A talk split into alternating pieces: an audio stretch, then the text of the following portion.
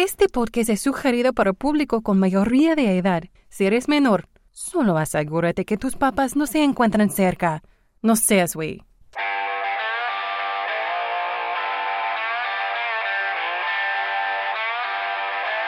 One, two, three. Yo hago el amor porque soy una persona muy sociable. Pero lo mío, lo mío, lo mío, lo mío la chaqueta. Bienvenida, bienvenido al podcast Sin Razón. Yo soy Aldo Verástegui y me da muchísimo gusto que me escuches y espero que te quedes conmigo a este diálogo interno que externo. El día de hoy tengo el placer de tener como invitada a una mujer nacida en Cuernavaca, pero es orgullosamente tijuanense. De profesión es actriz y con estudios en comunicación audiovisual. Es destacada por hacer la señal de rock and roll con el pie izquierdo. Mi querida Marilyn Uribe, ¿cómo estás el día de hoy? Esa soy yo. muy bien, muchas gracias. Gracias por eh, invitarme a este espacio. La verdad es que estoy muy emocionada porque ya tenía rato que no nos veíamos. Muchísimo. Muchas cosas han pasado. Mira. Pero aquí andamos. Mira, vivos. vivos. Eh, vivos. Como, como dice la tía, pues aquí andamos. Atropellados, pero bien. No, me da un chingo de gusto verte. Aparte, tú sabes que, mira, salud. salud. Porque en este lugar se bebe y se bebe bien. en el Mamish consentimos. Aquí, uh. bienvenidos al Mamish, al Mamish Espacio, al Mamish Palace. Oye, por cierto, te tengo que agradecer, este, como, como se podrán dar cuenta en el video, estamos en el Mamish Studios.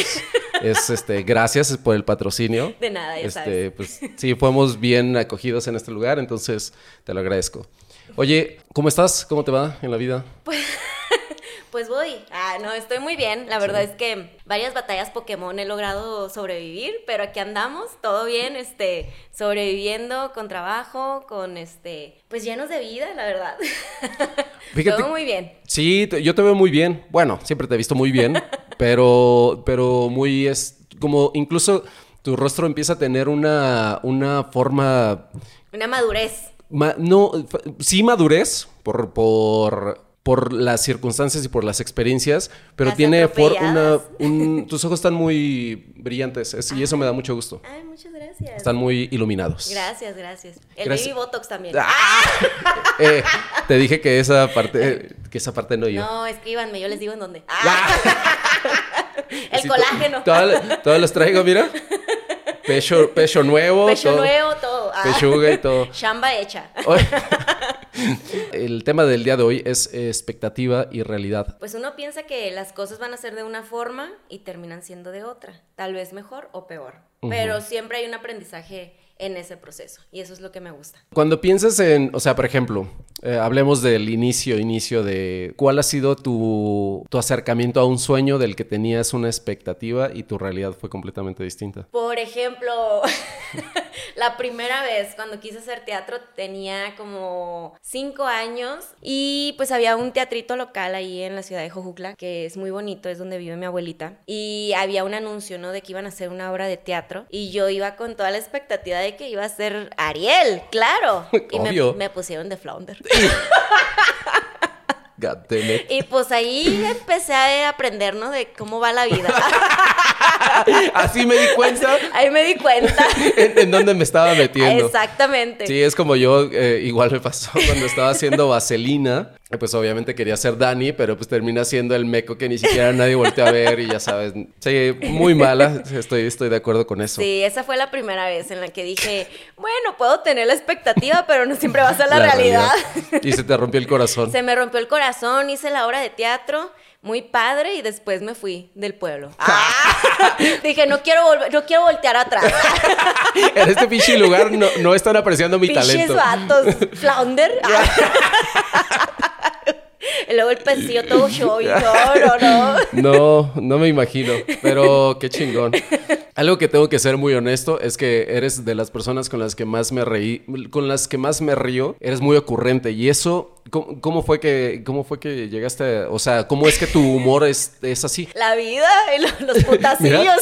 lo graciosa que es la vida. lo chistosa que es, no, pues este, yo acá diciendo groserías, sí se puede. Sí, todo. Claro aquí se puede todo como chingados. No, los putacillos, la verdad, este, no sé, fíjate, desde chiquita fui muy ocurrente. Eh, me acuerdo mucho que mi papá me regaló una una, este, para grabar voz, de esas de las de cassette. Ok. Y me iba a la casa de mi abuelita ya cuando vivía en Tijuana. y agarraba la TV Notas literal y me ponía la, la grabadora y era el noticiero de la picosita. La ¡Ah! picosita. No mames, neta. y ahí empezaba yo a leer la, los chismes de, este, no sé, de Ninel Conde. Ah, los chismecitos de la Niurka. Y me ponía ahí a leer y era, hacía yo mi noticiero de la picosita. Ahí, por ahí deben de andar los, los cassettes, la verdad. Desde ahí, güey, sí. O sea, creo que desde muy chiquita de alguna u otra forma tuve claro que quería hacer algo que tuviera que ver con los medios audiovisuales, pero nunca lo vi tan cercano. Mis dos abuelos cantan, tocan, este, uno toca la guitarra, el otro piano, este, son muy ojo ¿verdad? Entonces yo creo que de ahí, este, de alguna u otra forma, pues como que viendo, pero nunca tomándolo en serio porque nadie de mi familia se había dedicado a esto. Y también hice gimnasia olímpica, entonces de cierta forma siempre me ponían espacios en donde podía hacer el ridículo. mira, ¿y yo? Y mira, yo así desenvuelta. yo en lo mío. Sí, y me acuerdo mucho también, tengo un tío que se llama Israel y tenía una cámara y en una Navidad nos pusimos a hacer una película y yo tenía como siete años. De por ahí debe andar la película puñetona, pero hicimos una película y siempre estuve como expuesta al ridículo, o sea, como, como que no me daba pena hacer el ridículo. Esa es la realidad, porque me gustaba mucho que se rieran de mis ridiculeces. Entonces, yo siento que de ahí, pues, han pasado las cosas y pues me volví, o, o desde chiquita, ¿no? Siempre he sido muy ocurrente y este y digo las cosas hasta las cosas más incómodas las digo de alguna forma chistosa para no sentirme incómoda yo y para no ser incómoda o sea hacer sentir incómodo al otro. Pero siento que em, uno de mis sueños frustrados que no, o sea yo ya lo tengo súper mentalizado es hacer comedia y creo que creo que, que traigo ahí madera puedo ofrecer. Ah, traigo ahí, traigo ahí, traigo ahí propuesta. Sí, yo, yo, traigo, yo traigo. yo traigo, yo traigo ahí en el morral algo. Sí, yo creo que también pertenece mucho a la libertad que tienes como, como mujer. Yo desde, desde que te conozco, eso es algo que noto muy claro en ti. Que tienes una libertad que asumes y que eso te ayuda a que no te antepongas nada y entonces puedas soltar y decir y decir y decir. Y que eso está chingoncísimo. Sí, no me juzgo mucho en ese aspecto. Está chingón. Me puedo juzgar en otras cosas, pero pero pues claro, ¿no? O sea, ya cuando te dedicas a esto, claro, cuando ves tu chamba, te juzgas, ¿no? Porque te lo tomas tan en serio que, que pierde esa magia. Pero cuando siento yo que, que, en ese aspecto que tengo como que mi niña interna muy despierta y, trato de, cuidarla y, y, de ser chistosilla y, y de, no sé, ser yo. Y eso es lo que me gusta, ser yo.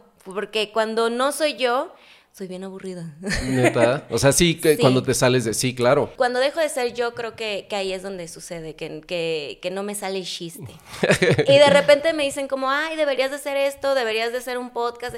Es que no, sucede, sucede yo creo que también con las personas con las que me siento en confianza. Sí, sí, también Entonces, eso este pues sí, ahí ya puedo ser más loquilla, ¿no? Pero sí con las personas, por ejemplo, contigo que nos ha pasado, que platicamos, o sea, decimos una cosa y de repente terminamos mamando en otra cosa, o sea, es como...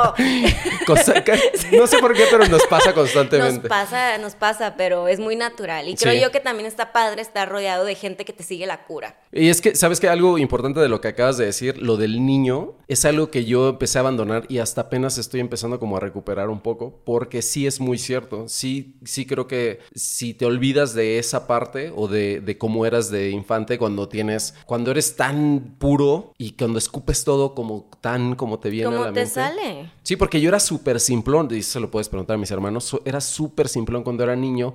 Ya después la vida te empieza, o, las situaciones me empezaron a hacer medio durito, durito, durito, y ahorita ya estoy empezando a agarrar otra vez. Bueno, ya, ya llevo un rato, pues, pero sí empecé a aflojar, aflojar, aflojar.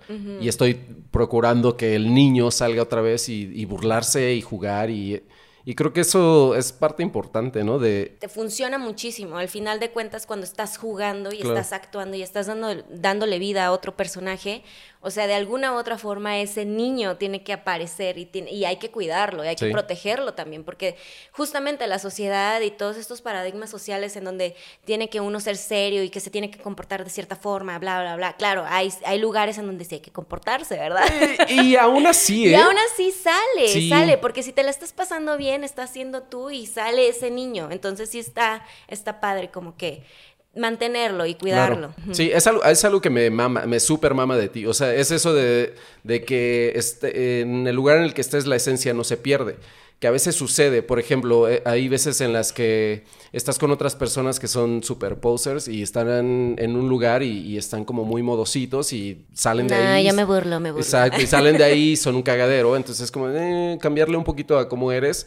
Entonces no estás respetando tu propia esencia, según yo. Sí, claro. Y además yo siento que ahora ya como una mujer adulta, asumiendo muchas otras cosas como, eh, no sé, cómo te ven como mujer, ¿no? Cómo te tienes que comportar, este, cómo tienes que oprimir o tu sensualidad o tu sexualidad. Eso tal vez a mí a veces me causa conflicto porque yo naturalmente me siento tan cómoda conmigo misma y me gusta vestirme de cierta forma y me gusta actuar de cierta forma y me siento tan cómoda con mi esencia que a veces eso hace que otras personas se sientan incómodas. Entonces, de alguna otra forma a ti te afecta como, no, mejor ya no voy a ser tan así, pero es que uno no puede. Exacto, es que justo si no cambiarías tu propia esencia y eso no está chingón. La verdad te lo digo, si lo has pensado en cambiarlo, no lo hagas, por el amor de Dios, porque, porque no tiene, no tiene decir sentido. Sí a Playboy. ¡Ah!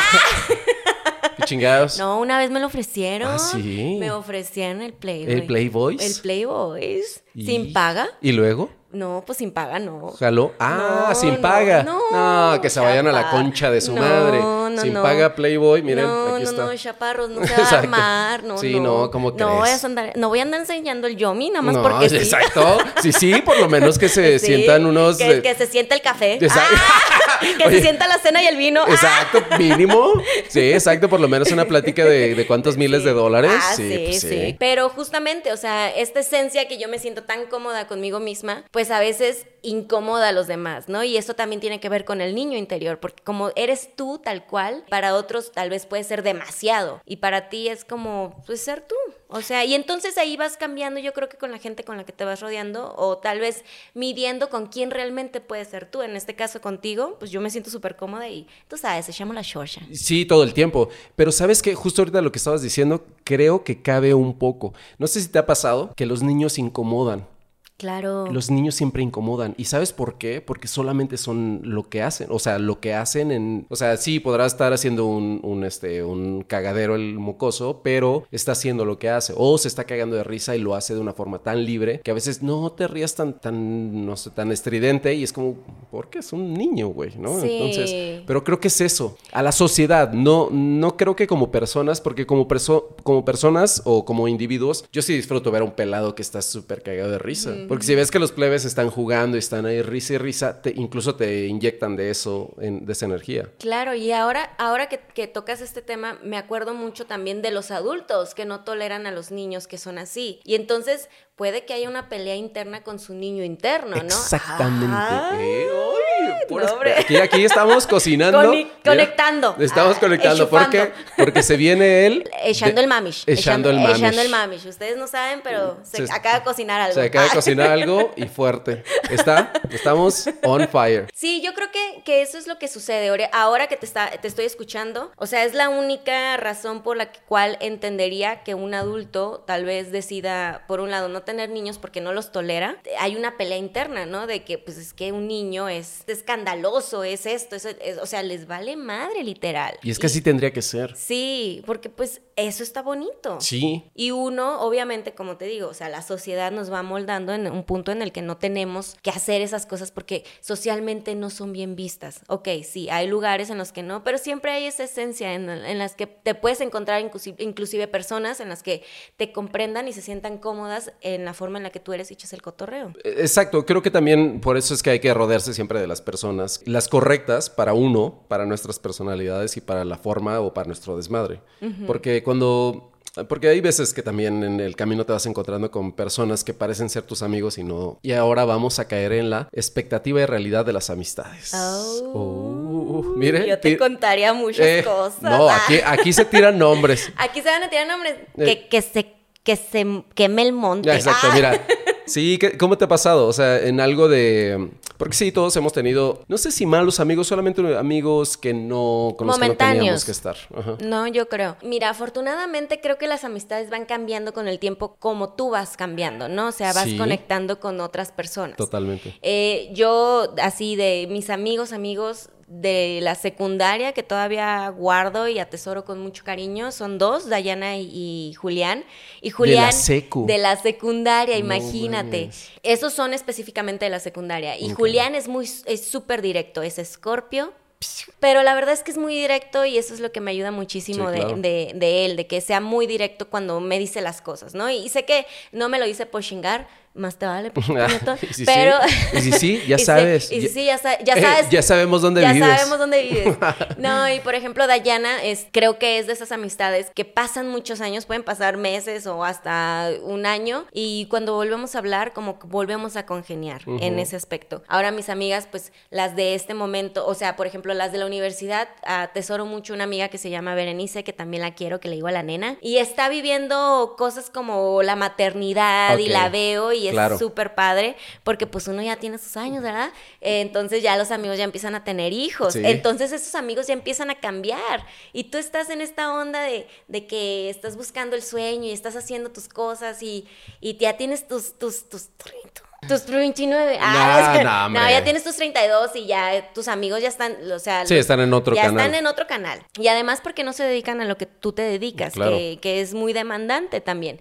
Y, es muy bonito verla, ¿no? Como en esa etapa. Ahora mis amigas y como a mi tribu que he hecho aquí en la Ciudad de México, ¿no? A Sergio, a, Emma, a Lizzie, a Fiona, que son como amigos que, que, de alguna u otra forma comparto muchísimo más y que también están metidos en el medio y que también me entienden y que tienen la visión de, ok, voy a hacer este casting, no quiero este proyecto. Y, o también, ¿no? O sea, está bien cabrón y que no mames, no me quede en esto y pinche, ¿sabes? Como todo esto es muy padre como saber que tienes amigos para cualquier etapa de tu vida. Claro. Y también los puedes atesorar, no tanto dejarlos ir. Ahora, vienen los amigos que son momentáneos en los que dicen, soy tu amigo y no sé qué, y no ¿Qué sé tal cuándo. con esos? Pues me han tocado, fíjate, y más que nada trato yo de no entrar en conflicto tanto, pero al final soy Libra, entonces la justicia ante todo. y me la pelan. Y no se pasen de lanza. este, soy muy, soy muy justiciera en ese aspecto. Eh, me he topado con, con, amigos y amigas que son como, que te das cuenta que pues nada más quieren que el contacto, que nada más te quieren sacar provecho desde, desde su punto de vista o de necesidad. Y fíjate que no los odio, pero los observo y es como, no, no quiero esa gente en mi vida. Eh, prefiero mil veces como entender. Y claro, o sea, venirte de, de, o sea, yo que estuve en Tijuana, ya tengo 10 años acá. O sea, pelármela literal de que, o sea, llegar a vivir a un lugar y luego irme a otro y de que dormir en el colchón, en el piso y de que compartir el depa con cuatro chicas y de que esto y que el otro. O sea, han pasado cosas que cuando tú ya logras tener tu espacio, que por ejemplo el Mamish, que estoy súper agradecida de que ya puedo tener mi espacio y voy, me voy viendo y que voy mejorando. Claro, yo quiero ese tipo de personas que en vez de que me quiten, me aporten. Claro. Y que estén al lado de mí en ese proceso de crecimiento. Y y que, y que me ayuden a crecer, porque eso es importante. Hasta las cosas que a veces te incomodan te ayudan a crecer. Sí, porque eso es lo que hacen los verdaderos amigos, siempre te van a estar cagando el palo. O sea, yo, por ejemplo, siempre que eh, tenía, no sé, alguna, uno de mis amigos, siempre que terminaba de escribir un guion, o u otro amigo que terminaba de dirigir un corto, u otro amigo que estaba actuando en algo, siempre lo primero que hacían era, me lo mandaban y me decían, ¿qué piensas, güey? Yo le decía, pues, y yo sí soy muy honesto, o trato de serlo, porque, no sé si te ha pasado, cuando te chulean demasiado es cuando dices, eh, no creo lo que me estás diciendo. No te lo creo del todo, sí, claro. Entonces siempre dices como las cosas al chile, y sí es mucho mejor porque sabes que no te lo están diciendo con ninguna hazaña, te lo están diciendo porque, porque te quieren y porque tal vez algo que se puede mejorar y ya está. Y tienen su propio conocimiento, o sea, siempre es padre como pedir la opinión de los demás para saber qué alimentas, ¿no? o sea, en dónde ellos ven alguna debilidad. Son esos, ese tipo de amigos en los que yo puedo confiar en, en decir que, que me van a empujar a querer hacer las cosas y a no ponerme de huevona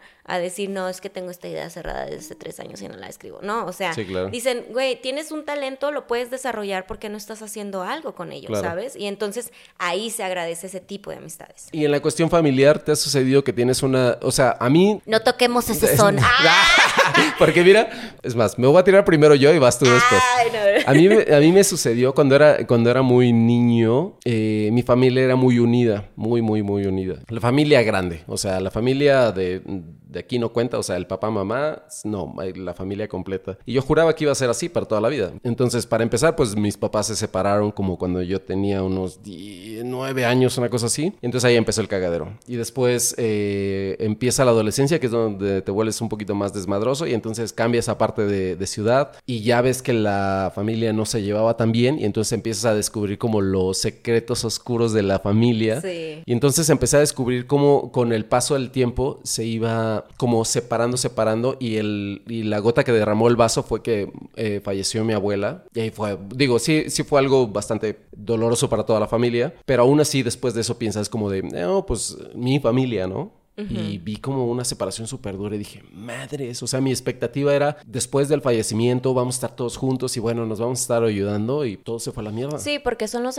eslabones más importantes. y creo yo que los abuelos son los que mantienen, que de alguna u otra forma, y ese es el miedo, ¿no? Por ejemplo, yo lo comparto contigo, tú ya lo viviste, pero es una de las cosas que, que yo mentalizo porque evidentemente yo estoy acá, mi familia está en Tijuana y de alguna otra forma conviven, pero las dinámicas van cambiando con el tiempo. pero el eslabón fuerte es mi abuela.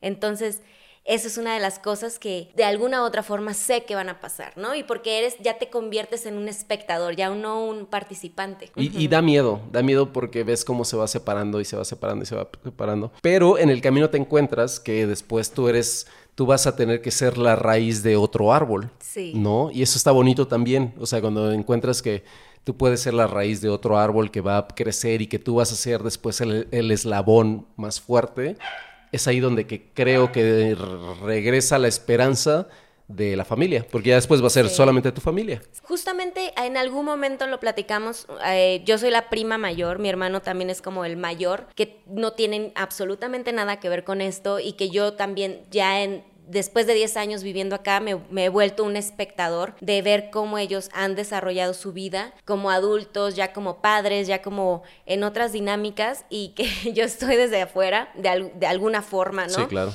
Este, y lo platicamos algunas primas de, no, güey, o sea, en algún momento nosotras nos estamos, estamos siendo conscientes que la familia se está desintegrando y la expectativa sería que nos volviéramos más unidos, ¿no? Sí. Entonces, la realidad es que no está sucediendo, pero esperemos que nosotras hagamos nuestro trabajo para que nos volvamos a unir. Ahorita es un momento medio complicado porque cada quien anda en su rollo. Es, yo me siento una outsider completamente, o sea, yo, yo, me siento como, pues, soy la mayor, no estoy casada, no tengo hijos, no tengo novio, no o sea, nada más tengo mi, carrera y mis amigos. pero eso es muy chingón que, también. Que también, o sea, se han vuelto mi familia y eso es súper bonito pero en algún momento sí anhelo, ¿no? Que, que, la expectativa y la idea de que tengamos esta unión familia, familiar y que se mantenga se pueda dar, ¿no? Veamos si en la realidad, en la realidad sucede. Pero también es padre, ¿no? Como tú dices, o sea, ir creando estas raíces o siendo la semilla de algo de lo que se pueda dar en un futuro. Sí, porque tú puedes, o sea, básicamente, y lo digo por, por a ti, porque eres mujer, las mujeres son la raíz más fuerte, o sea, y tú lo sabes, o sea, tu madre puede ser como lo es tu abuela, lo acabas de decir. Sí, mi abuela es la que une. Es, eh, eh, las mujeres en general, y lo digo yo porque obviamente no podría decir lo contrario, pero las mujeres son la raíz siempre. Yo creo que lo único que nos medio queda es aguantar vara para hacer nuestra propia, porque ya las familias que son tan grandes o que se separan ya no logran empatar, porque cada uno está en su mundo. Y entonces es que lo único que queda, según yo, en, mis, en mi expectativa, es que tú creas tu propio árbol y tú creas tu propio, bueno, vienes de este árbol pues, pero eres una rama que una rama que va a volver a crecer y se va y entonces se vuelve otro mundo. Y creo que lo bonito de nuestra carrera, que es observar y ver el comportamiento humano para poder crear o ser parte de las historias que contamos, es eso, ¿no? Que al final de cuentas, de alguna u otra forma, siempre hemos sido externos, que tenemos una visión mucho más amplia porque tenemos esta sensibilidad de entender cómo es el comportamiento humano sin juzgarlo, güey. Sí, sí, sí, exactamente. Porque eso es lo que pasa, o sea, yo a veces platico con mi mamá y me dice, no, es que me dijeron y esto y el otro.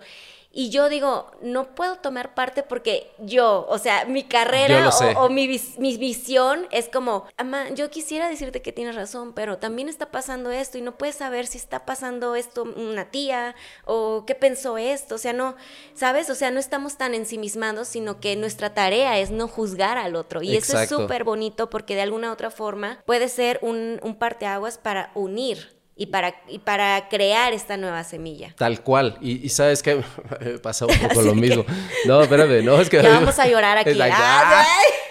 Mamá, te volví a fallar. Ah.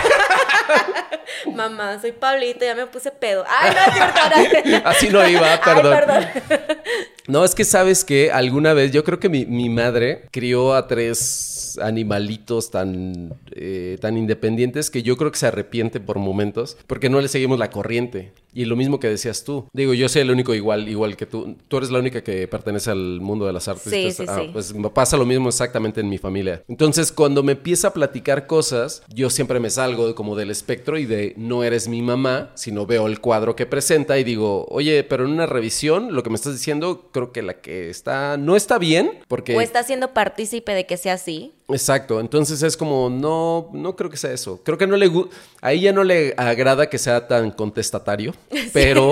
a nadie. A nadie, pero, pero siempre trato de ser honesto, que eso es diferente. Entonces siempre le digo, sí, pero creo que esto no está bien. Trato de hacerle saber lo que pienso, aunque no sea de su lado todo el tiempo. Sí, pero a mí me pasa justamente con mi mamá y a veces este, ama, sorry por el quemón, pero a veces de que me cuelga así de que, ay, pues no sé qué, pero después es súper bonito como llegar a que esa persona concientice. Y es súper bonito cuando dicen, oye, tal vez tiene razón, no me gusta saber, y eso es algo muy humano, ¿no? Obviamente no nos gusta saber que le estamos cagando en algo. Claro. Pero cuando tú logras poner esa semillita en otro, en donde alguien tal vez no tiene esto que nosotros tenemos, que es el análisis de, del por qué y hasta nosotros nos autoanalizamos y cuando alguien más nos analiza es como súper incómodo, pero lo entendemos. Claro. Porque ese es el confrontamiento que tienes contigo mismo y con el otro. Pero es súper bonito como llevar a tu familia que no se dedica a esto y que puedas tener esa semillita de decir y de cambiar la visión del otro. Porque no, mm, no sé, nosotros, bueno, no, no, no voy a hablar por ti, pero a mí me pasa que cuando, cuando estoy recibiendo como cierta información de cualquier, de cualquier tipo, siempre trato como de revisarla y apartar las cosas en las que digo, en esto creo que sí estoy de acuerdo, en esto mm, no creo que esté de acuerdo, pero tengo que buscar el por qué no estoy de acuerdo para tener un argumento para poderlo platicar. Entonces a mí me, sucede que luego mi mamá es, aparte es una mujer religiosa, entonces ahí es donde se partió el queso y valió madre la cosa. Entonces platicamos y cuando empieza a sacar cosas religiosas le digo, no, no, yo no estoy platicando con la religiosa, yo estoy platicando contigo, con, con la humana. Con un ser humano a otro ser humano y es ahí como, como que le causa shock, pero le entra siempre a los madrazos. Digo, si soy como soy es por ella, ¿no? claro. Pero es eso, sí, y tienes razón, porque sí, el hecho de, de, que los hagas o les digas, les des una opinión distinta a la tuya, siempre va a hacer que se revisen y digan, ah, me incomoda, pero déjame ver si es cierto que tienes razón. Sí, es crear como conciencia, ¿no? Y también desde tu espectro de saber qué es lo que tú has vivido como adulto fuera de casa. Eh, yo, por ejemplo, en lo personal, siento yo que pues mi familia no se dedica, nadie a esto.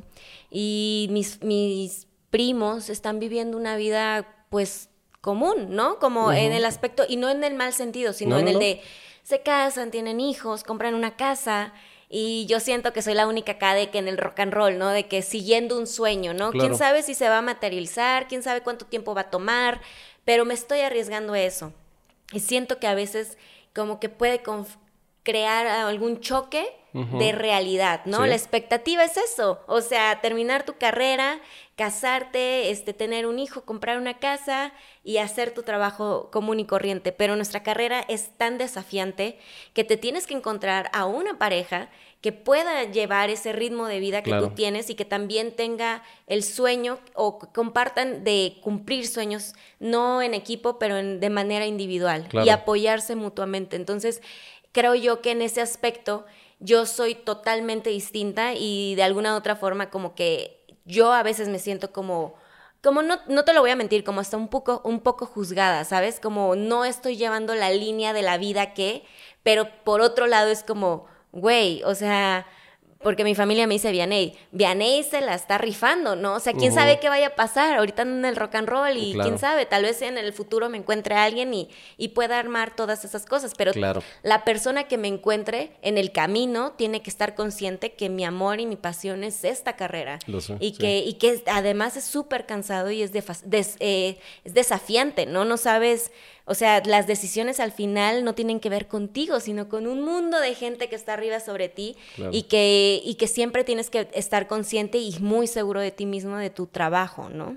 Eso está, eso está cabrón. Está cabrón. Oye, y en algún momento, ya ahora abocándolo, ahorita que mencionabas acerca de la, de la profesión, ¿Cuál fue tu mayor expectativa y la peor realidad que tuviste? ya contaste una, pero ¿cuál ha sido así la brutal? Bueno, mi una de mis expectativas era decir, güey, voy a terminar quedando en el SEA, ¿no? Y voy a dejar mi carrera y me voy a venir a la Ciudad de México. Obvio que no pasó. Terminé mi carrera a los 21 años y me dio como un parámetro todavía un, año en estar en un programa de videojuegos que fue como mi mayor escuela porque hacía muchas cosas. todo. Y me la pasaba muy bien y ya, o sea, cuando dije, le dije a mis papás, me voy a venir a México, Obviamente mi papá fue así como, no, te vas a regresar, este, has visto no sé cuántas actrices comen pan, pan duro con agua, así literal. Y mi mamá fue... ¿Y no estaban equivocados? y no estaban ah. equivocados, mi papá no estaba equivocado, la verdad. Mira, ahorita el pan... aquí ahorita vamos a, sacar los crutones porque no tenemos sabritos. Y mi mamá fue siempre como muy de, ok, bueno, si lo quieres intentar, va. O sea, nada más tengo 10 mil pesos y si te quieres ir con 10 mil pesos está bien. Mi expectativa fue como que no, sí, voy a llegar y en chinga voy a agarrar trabajo, porque afortunadamente en el trabajo en el que estaba como conductora, pues tuve la oportunidad de entrevistar no sé, a Tim Burton, David Beckham, Stanley, este, ir a conferencias donde estaba Colin Farrell, este, Chris Evans, o sea, Mila Kunis, o sea, era como demasiado que yo dije, bueno, o sea, con el currículum que traigo, seguramente puedo... Puta, me en llega, en, llegando, mira. Llego ya, obviamente no, llegué a vivir a una posada, una posada con unos chicos peruanos bien cochinos, no, muy mal. Y de hecho me vine con Julián, con mi amigo Julián a México y él, llegamos un 23 de septiembre, que nunca se me va a olvidar. Él en diciembre dijo, Shaba, Shabala, ya me voy, este, ya me voy, yo aquí no la armo, me voy a regresar. Y yo fue como bestia, o sea, mi expectativa era como, claro, me vengo con mi mejor amigo, eventualmente agarramos un depa y no pasó. Lo que sí es que agarré trabajo fueron unas chingas cabronas y lamentablemente en donde yo estaba, por ejemplo, eh, me empezaron a juzgar mucho por mi peso, o sea, de que estaba gordita. Y sí, llegó un punto en el que estaba showy, estaba showizona. Entonces sentía como una cosa, una presión de tengo que bajar de peso, tengo que grabar cinco programas al día y eso es de lunes a viernes. Entonces era demasiada presión y dije, güey, o sea, yo dije y yo pensé que con el currículum que traía tal vez iba a ser un poco más fácil. Y no fue así, evidentemente. Ahí llegaste a la realidad cruda. Claro, y eventualmente o sea, como que me, empecé a adaptar, pues dejé la conducción, dejé ese trabajo, dejé esa, esa estabilidad y me lancé a ponerme, a meterme en cursos y a meterme a estudiar y a meterme a, más en el en fondo a la actuación porque lo que había hecho es, es estar estudiando actuación, pero en la Facultad de Artes, pero nunca había hecho como más cosas. Entonces me metí desde de que de extra y aprender y esto y el otro. Ah, tú sí pasaste por el rollo de extras, sí, yo, yo, no, horrible. Mira, mira. mira, esta ruga no es por nada. estas lágrimas que estoy derramando. Estas lágrimas no son de nada. Y es muy curioso porque hay muchos actores que obviamente no van a decir, ay, yo fui extra en algún momento. No, yo, güey, la neta sí. No, X, no, aparte no, eso no representa absolutamente nada. En absoluto, pero también aquí hay como una cuestión de estatus de que tú no vas a decir, ay, es que yo fui extra o yo no pasé por ese proceso. No, güey, o sea, yo llegué a una ciudad en donde yo no conocía a nadie y en donde mi idea era hacer contactos y de alguna otra forma... Y que no sabías la dinámica tampoco. No, no sabía nada. Yo dije, ay, voy a llegar y, y bueno, va a ser fácil y voy a... Y yo como soy bien platicadora, voy a conocer gente chirachera, el verbo. No, chaparro, así no, no fue. No, mija, no, mija, sus chistes no están jalando. No, mi jamoncita no está jalando este pedo. sí, porque sí pasa. De hecho, ahorita lo que te iba a decir que lo lleváramos un poco a lo, a lo de los estudios, porque la primera vez que se me ocurrió que podía ser actor, ni siquiera, eh, tú tienes eh, esta historia que tienes es mucho más nutrida que la mía, la mía es una mierda, la, mía es, creo que lo empecé a hacer un poco como por sacar unas cuestiones emocionales o cosas que tengo, y entonces dije, ah, creo que yo podría hacer eso alguna vez. Mi, mi película inspiradora para hacerlo fue Amores Perros, y yo ya traía... ¿A qué perro? Amores Perros. ¿A qué perro? y ya traía esa inspiración por la historia, por el director, por los actores, por esta pues, eh, para mí es una película que le rompe la rompe durísimo en los 2000, en el 2000. Y después de eso me quedo con, con el shock de decir, madres, güey. O sea, yo no sabía que en México se podía hacer algo así. O sea, yo lo tengo muy, muy claro. Yo no sabía que algo se podía hacer así. Y es que lo ves, pero no lo sientes tan cercano, ¿no? Sí, no. Está cabrón. Es, es, sí, es una historia que obviamente yo nunca había tenido acceso, o por lo menos yo no había ni siquiera idealizado o pensado que podía suceder. Cuando veo el trabajo de todos, desde el director, del escritor y los actores, fue como de, madre mía, ¿qué es esto? Y hasta ahorita sigue siendo mi película favorita en la vida y lo seguirá hasta que me muera, por, la por el amor que me dio por crear. Sí creo que soy un tipo creativo, pero por el, el hecho de de lo que vi, dije, madre, si alguien tiene la capacidad de crear algo así, tal vez yo podría crearlo también. Entonces, a partir de ahí como que me enamoré. Sin embargo, cuando llegué a la escuela dije, puta madre, tengo que hacer todo esto durante todo este lapso porque aparte fueron cuatro, cuatro, años de estudio y fue como, es, es, complicado. O sea, tu expectativa es, voy a llegar y en tres meses voy a salir filoso para comerme al mundo. Mis estudios han sido más buena onda, o sea, como más en el aspecto de, de no, no vivir como tal vez esta confrontación de, de decir qué mala eres. Y seguramente hay muchos que dicen, ay, Marilyn es súper mala. Pero también hay muchos que dicen, pues está padre, ¿no? Lo que hace. Y eso es lo que ha hecho que mi carrera pues en ascenso, pero sí he escuchado esas historias en las que literal te madrean y te dicen, güey, o sea, ¿qué estás haciendo aquí? O sea, mejor dedícate a otra cosa. Y creo, yo no estoy muy a favor de ese tipo de, de hacerte carácter, porque ya la vida es suficientemente difícil, güey, o sea, o sea, ya la cajera te puede aventar el dinero en la cara. yo que fui cajera lo he hecho. Yo que fui cajera lo he hecho, pero, o sea, eh, yo siento que el hecho de que, o sea, está muy cabrón para empezar a ser maestro, ¿no? Para algo que tiene que ver mucho con una... La sensibilidad. Sí, la sensibilidad y también indagar mucho con, tu materia, porque al final de cuentas nuestras emociones y nuestras experiencias de vida son los que, lo que nos hace ser actor. si te permite ser abierto, porque hay muchos actores que simple dicen, ah, tengo que llegar a mi marca y decirme línea y tienen cara o tienen esto, tienen contactos, tienen muchas cosas y no se abren a la posibilidad, ¿no? Pero es muy bonito cuando te pones vulnerable y sabes que estás en una situación vulnerable en donde un maestro te puede partir la madre diciéndote que no te creí y tú por adentro estás viviéndolo, ¿no? Claro. Sí, yo, yo la verdad es que he, tenido oportunidad de dar clase como durante un año y medio, no más de eso, creo, y algunos talleres que impartí, pero nunca pensé o tener la capacidad de decirle a alguien no sirves para esto, porque creo que eso depende de, la perspectiva de cada uno. Entonces, podría ser que para mí el, el estudiante fuera muy malo y para el siguiente maestro fuera muy bueno o regular o promedio o lo que quieras. Pero o para el director. exacto, o para un director es lo que necesita. O sea, necesita un güey que parece que actúa, aunque no esté listo. No sé, nunca sabes. Yo por eso el arte es como tan... Tan subjetivo. Todo el tiempo. O sea, es, es, que esa es la definición del arte, es subjetivo y todo el tiempo pertenece al criterio de cada uno de nosotros. Entonces, si pertenece al criterio de cada uno de nosotros, entonces nada está bien y nada está mal.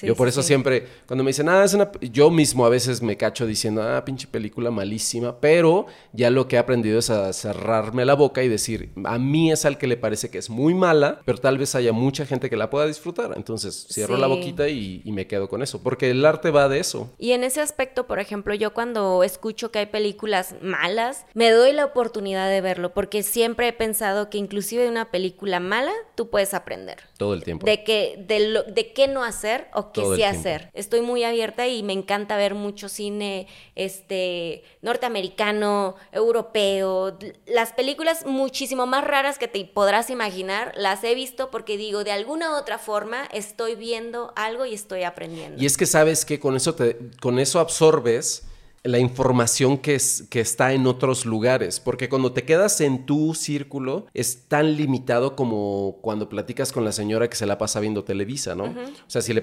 le platicas a la señora o a las personas, no a la señora, no voy a poner a la señora, a las personas que ven Televisa y, o las televisión abierta, pues, y después les muestras alguna otra película que está fuera, completamente fuera de ese rango, dicen, no, no me, no me gusta, me aburre. Y al contrario de tener una, una perspectiva de decir, a ver, me parece curioso, ¿eh? puede ser, no me gusta, pero la voy a ver, ¿no? Entonces, el chiste es ir abriendo el espectro todo el tiempo a otros lenguajes, a, otros, a otras formas de actuar. Yo en el último que me he estado clavando mucho es en el cine español y en el argentino, que escriben maravilloso y eso se, se ve y cuando dices, madres, ¿cómo hicieron eso, madre? Con tan poco. O sea, los argentinos que son los que le ponen mucho huevo. lo escrito está muy bien, pero la producción les falta porque pues ahí hay más corazón que, que, que, todo lo demás, ¿no? Y los españoles le ves unas producciones bastante decentes y bastante buenas, pero lo importante es la historia. Entonces me he estado clavando como en ese rollo de abre el espectro todo el tiempo y lo he practicado durante muchos años. Y porque te conectas con otros seres humanos. Es súper bonito ver que no importa en el país en el que se desarrolle, la historia podría ser la misma. Sí. O tal vez, o tal vez hay muchas situaciones en las que se envuelve, no sé, la, la cultura o, o, la religión. Para mí, Marilyn, la expectativa que es hacer. Quiero hacer ese tipo de cine. Entonces, ¿qué voy a hacer? Voy a ver ese cine. Claro. Eventualmente, si me sale una oportunidad, alimentarme más de ese cine, ¿no? De ese país, en qué está haciendo y creo que, que las plataformas han abierto una, una brecha importante en ese aspecto, porque puedes ver desde una serie que se hizo en Turquía, pero es bien padre ver cómo también la televisión va avanzando, o sea, ya las televisoras abiertas se dan cuenta de que ya hay todas estas plataformas en donde el espectador exige más. Sí, a la competencia no es tan fácil. Exacto, entonces ya no quieren ver una novela de 80 capítulos, quieren ver una serie tal vez de 25 y en donde haya un chingo de drama, pero hay actores y ya los empiezan a mezclar con actores que hacen teatro, con actores que hacen cine, con actores que han hecho televisión. Y está padre como ver esa transformación porque pues hay más oportunidades de trabajo y te da más apertura de que también los directores de cine sean más partícipes en esos procesos en donde la llegue a masas, a masas más grandes. Sí, claro. En, la expectativa y realidad de, de, algún proyecto que hayas hecho, ¿te ha tocado? A mí me sucedió en algún momento con una película que hice, donde tuve oportunidad de protagonizar junto con una gran actriz y yo dije, putísima madre, después de esta madre voy a, no sé qué voy a hacer con tanto trabajo y la realidad fue completamente distinta. Digo también, obviamente en el proceso de que la película y la historia no era tan digerible como para el México en el que se vive, o sea, era una tragedia y entonces aquí quieren otro tipo de historias por momentos, entonces, pero yo asumía que esa historia iba a cambiarme la vida e iba a darme muchas otras cosas y la realidad fue completamente diferente. ¿Te ha pasado a ti? ¿Qué pasó con tu realidad? En mi realidad fue que después de eso me dio una depresión súper dura, muy cabrona, porque terminé la película, pero el resultado fue la realidad más cruda, porque regresé y yo dije, puta, no hice un trabajo como me hubiera encantado, pero mal no estoy. Y pasaron los meses, y pasaron los meses, y pasaron los meses, y se presenta la película, y después pasan los meses, y pasan los meses, y nadie te habla. O sea, sí te hablan, pues, para los castings, pero juras que después de que la presentas, todo mundo te va a ver. Y recibes buenos comentarios de las personas, incluso de ahí han salido trabajos. O incluso eh, trabajé en algunas series gracias a, personas con las que colaboré en esa película, que me llamaron y me dijeron, no, no casting, que es cuando lo agradezco más, que te llaman directo, pero pero, yo hubiera pensado que iba a ser distinto. O sea, distinto de decir, después de este brinco, ya. Sí, eso pasó, por ejemplo, Narcos, yo cuando vi el programa, o bueno, vi la serie, yo dije, yo quiero estar en esa serie. O sea, fue como una cosa de, no sé, manifestación, algo muy loco, pero yo cuando lo vi dije, en algún momento van a hacer la versión de México y yo quiero estar. Ok. Entonces se presentó la, oportunidad de hacer el casting. Toda, la idea era que yo mandara un video y yo estaba en Tijuana y podía ir fácilmente a Los Ángeles. Y yo en ese momento me peleé mucho con mi manager de decir, no, es que yo quiero ir presencialmente al, al lugar del casting. Y afortunadamente fui, pero fui por otro personaje, pasaron los meses y no escuché ningún tipo de resultado.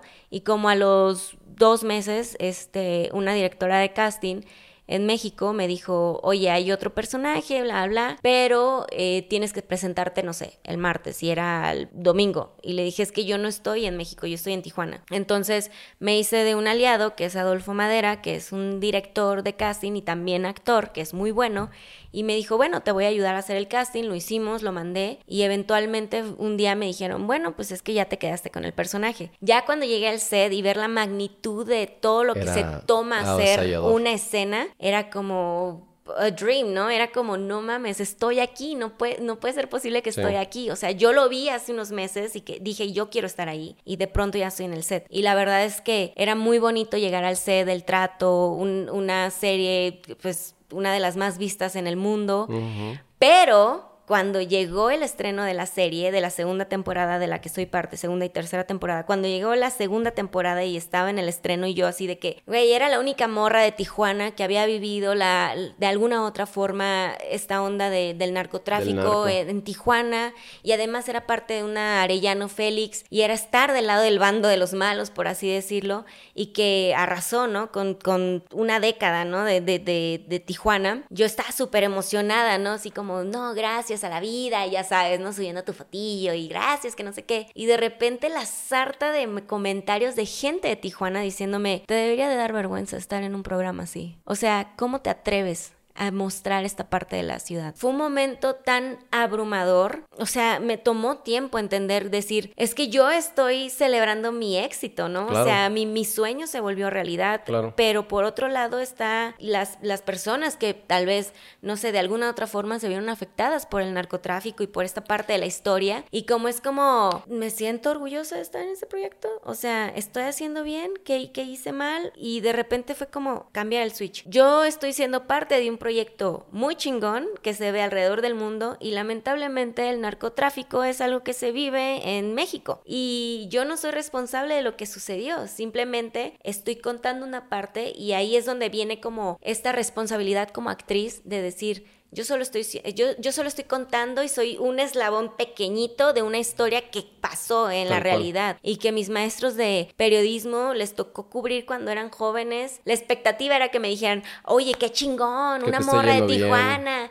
y que esté en este proyecto tan grande y de repente como la realidad es que deberías estar avergonzada. Entonces fue un, un bittersweet así en ese aspecto y después fue como, güey, o sea, aceptarlo, ¿no? O sea, eso es lo que, lo que pasó y lo que sucede lamentablemente en una ciudad fronteriza como en otras ciudades fronterizas sí, claro, ahorita lo puedes pensar en, Juárez y El Paso. Mm, fíjate que yo eso se lo aprendí a un amigo porque yo seguía con mi mente de hippie de decir no, no voy a, no voy a hacer o voy a participar en ese tipo de proyectos por, pues por lo que representan y porque no sé qué y el contenido. Y hubo un momento en el que dije pues es que no puedes mantener esa mentalidad porque si no, no estás respetando tu profesión porque también en esa parte tenemos que respetar respetar nuestra profesión. Sí. Si te llaman para que hagas a un asesino, vas a ser un asesino. Y tienes que no juzgarlo. Pues no, porque ese no es tu trabajo. Tu trabajo es interpretar. Entonces, eso fue, eso fue lo que aprendí de este cabrón. Y inclusive entenderlos. ¿Cuáles son sus motivos? Porque dentro de su realidad, aún así tú le des vida a un pedófilo,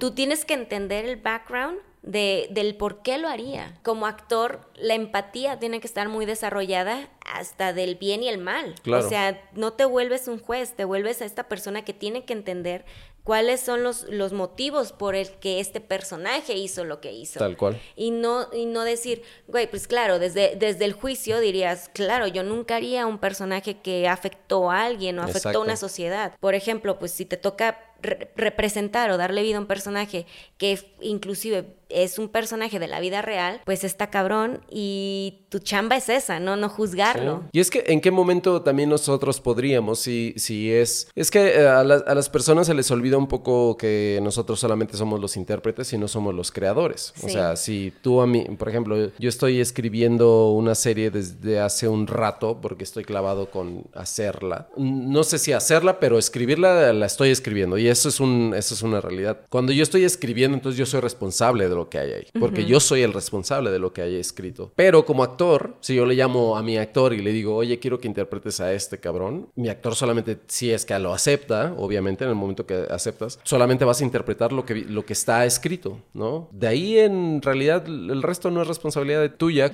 Si a mí le saco mucho la vuelta. Antes era mucho más hipioso en ese rollo de decir, no, es que no voy a hacerlo porque... Pero ya después dije, no, güey. O sea, porque si no, entonces te privas y entonces le, das mucho más poder a la, al pensamiento de otras personas que no tienen la capacidad de discernir que esto es una ficción y que lo que sucedió no es responsabilidad de los que están creando una ficción acerca de eso, ¿no? entonces ahí. Y te limitas tus, tus, tus parámetros al jugar, pero también como a investigarte a ti como ser humano. Y eso es bien bonito, porque cuando te llega un personaje que rompe todos esos paradigmas de algo que tú no harías o que tú no serías capaz de hacer, ese es el momento en el que tienes que jugar a hacerlo. Y eso es permitirle a tu niño interior decir cómo jugaría sin juzgarlo, ¿no? Porque pues al final de cuentas esa es la idea, un actor juega a ser y a darle vida y también eh, con mucho respeto y con mucho cuidado y con todos estos parámetros y todo este es que es una investigación humana, ¿no? El darle vida a un personaje y eso está padre. Es que sabes que alguna vez lo comenté con un amigo, eh, creo que a las personas les da miedo ver la realidad y una de las capacidades que tienen las artes en general es que tocan los, los puntos que a las personas no les gusta tocar. Sí. O sea, lo profundo, lo oscuro, lo triste, lo doloroso, lo trágico. Todas estas cosas. Digo, sí, también la comedia y todas estas cosas, las positivas que giran alrededor de las artes, sí, está bien. Pero el arte tiene la capacidad de ir más profundo, más profundo, más profundo. Y es ahí cuando las personas a veces le sacan la vuelta Bien o mal, no lo sé, porque esa no es mi responsabilidad, pero yo sí creo que esa es la responsabilidad del arte. Y siento que inclusive, ¿no? O sea, ante la comedia, alguien no se pondría a hacer el ridículo. ¿No? Porque le da pena. Yo tuve, bueno, Fernando Piernas eh, en algún momento nos comentó en una clase, ¿no? Es, el humano vive dentro de los estandartes que socialmente se tiene que ver bien, bien ¿no? O sea, tú no vas a llegar y evidentemente tienes que ser un psicópata para llegar y matar a alguien en algún lugar. Tienes que tener ahí algo mal en la cabeza, pero tienes que ser consciente de que todo humano es capaz de hacerlo. Entonces, ahí es cuando no te tienes que juzgar, pero sí tienes que investigar de lo que tú eres capaz de hacer por amor o por odio. Entonces, si tú te conoces como persona, ¿qué eres capaz de hacer en el momento en el que no se lastiman a alguien que amas? Eres capaz de matar a esa persona y todos lo hemos sentido. Evidentemente no es algo que muchos haríamos, ¿no? Tienes que conocer este, este lugar tan oscuro en el que puedes ir a indagar y decir, puedo ser este, esta mierda de persona, pero también puedo ser esta persona tan amorosa y tengo estos dos rangos y lamentablemente muchos no se dan la apertura de conocerse. Entonces el rango de conocerte es tan pequeño, confrontarte al saber que eres capaz de hacer cualquier cosa por amor o por odio, está cabrón, es aceptarte como ser humano. Exacto. Pero es regresar a la raíz y todos somos animales, en algún aspecto nos comportamos como animales. Como actores tenemos que romper esos paradigmas y siempre estar indagando y estar en la, en, el constante, este, en la constante búsqueda, ¿no? De saber quiénes somos. Sí, te va a parecer una, una locura, pero justo lo que acabas de decir es algo que defiendo todo el tiempo. A los humanos se les olvida que siguen siendo animales. Sí, domesticados. sí, o que sean, sí, que se autodomestican, porque aparte nadie, bueno, sí, la, la, cuestión de un poco lo que sucede en, cada uno de los países, pues domestican a, cada, a los animales, pero no dejamos de serlo. Entonces, eh, acudir a tu instinto es algo que no debemos de dejar de hacer. Porque si lo tocas, entonces ya sabes hasta dónde eres capaz de llegar. Y entonces lo puedes, puedes tener la capacidad de controlarlo. Porque en algún momento cuando tu instinto llegue y no sabes cómo controlarlo, es ahí cuando se cometen locuras. Efectivamente. Pero, como ya estamos a punto de cerrar, me gustaría que dijeras, ah, que, me, que compartieras algo de la realidad y expectativa antes de que nos despidamos. Pues yo creo que la expectativa viene mucho como de los sueños que tenemos. A veces pensamos que vamos a, dibujar o a construir nuestro camino para llegar a nuestras metas. Sin embargo, hay muchos aspectos eh, externos que se pueden atravesar y siempre buscar como lo mejor de sí, ¿no? Tengo una, frase muy, muy guardada de, un guionista que decía, el personaje a veces piensa que es lo que quiere pero no realmente tiene lo que necesita. Entonces a veces pensamos que es lo que queremos, pero no logramos tener lo que necesitamos.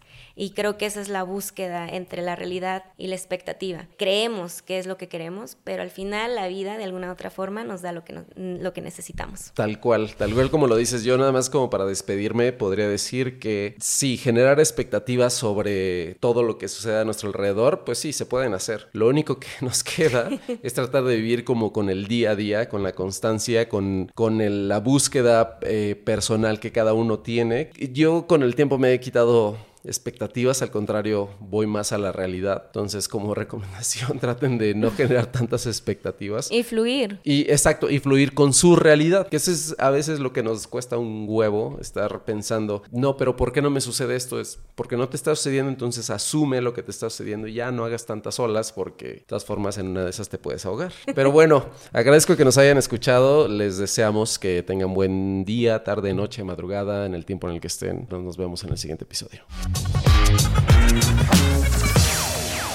Yo no necesito meditarlo más. A coger y a mamar que el mundo se va a acabar.